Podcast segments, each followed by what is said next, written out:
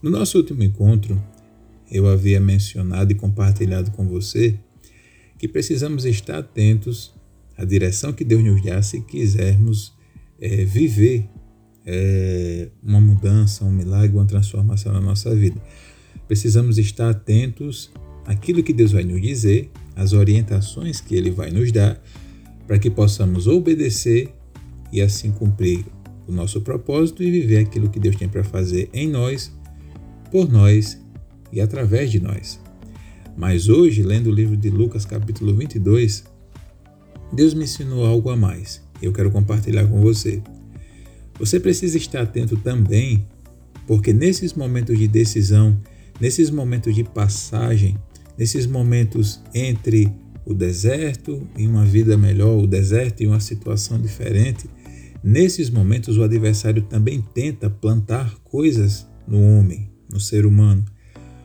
O diabo tenta, tenta, perdão, tenta sabotar aquilo que Deus está por fazer. Já que ele não pode impedir que aconteça, então ele vai tentar estragar. Por exemplo, Judas Iscariotes deixou Satanás entrar no coração dele. Eu não sei como é que alguém consegue deixar Satanás entrar no coração. Provavelmente foi involuntariamente, ele nem percebeu. Mas foi em Judas Iscariotes que Satanás estava tentando sabotar o plano da salvação. É Lucas capítulo 22, leia esse texto. É, mais à frente, Jesus estava conversando com os discípulos sobre quem havia de traí-lo. E logo após, a Bíblia nos ensina que Jesus repreendeu os discípulos porque eles estavam discutindo, disputando entre si quem era o maior. Provavelmente, quando Jesus disse: Olha, alguém aqui vai me trair. Eles começaram a discutir: quem? Quem? É você? Será eu? Quem? Quem? E aí começou: não, não sou eu, porque eu operei milagres em nome de Jesus. Não, sou eu. Não pode ser eu porque Jesus me ama. Ah, não pode ser eu porque eu sou importante. Ah, não sou eu porque eu expulsei demônios. E eles começaram a disputar quem era mais importante. E ali, Satanás também estava tentando sabotar não o plano da salvação em si, mas sabotar o plano do evangelismo, da pregação do evangelho por toda a terra, porque os discípulos iam achar que cada um era melhor do que o outro, cada um ia seguir uma linha diferente, cada um ia discutir, ia debater, ia disputar um com o outro, e a Bíblia diz que uma casa que briga entre si, ela desaba. Então ali o inimigo também estava tentando impedir os planos de Deus. Já que ele não podia impedir de fato, porque Deus falou, ele estava tentando sabotar. Então veja como é, é interessante isso. O povo de Israel teve que derrubar Jericó para começar a posse da terra. Né? Mas Acã, um homem só, pôs a perder a batalha, homens morreram, porque o inimigo não pode impedir o que Deus vai fazer, mas ele tenta sabotar você, sabotar os planos de Deus, os planos, aquilo que Deus quer fazer ah, por você e através de você. Então fique atento. Fique atento àquilo que Deus vai fazer em você e através de você. E fique alerta, fique atento também àquilo que o inimigo pode querer implantar dentro de você para sabotar a mudança, para sabotar a obra do Senhor em você. A obra do Senhor vai continuar, mas você pode pôr tudo a perder.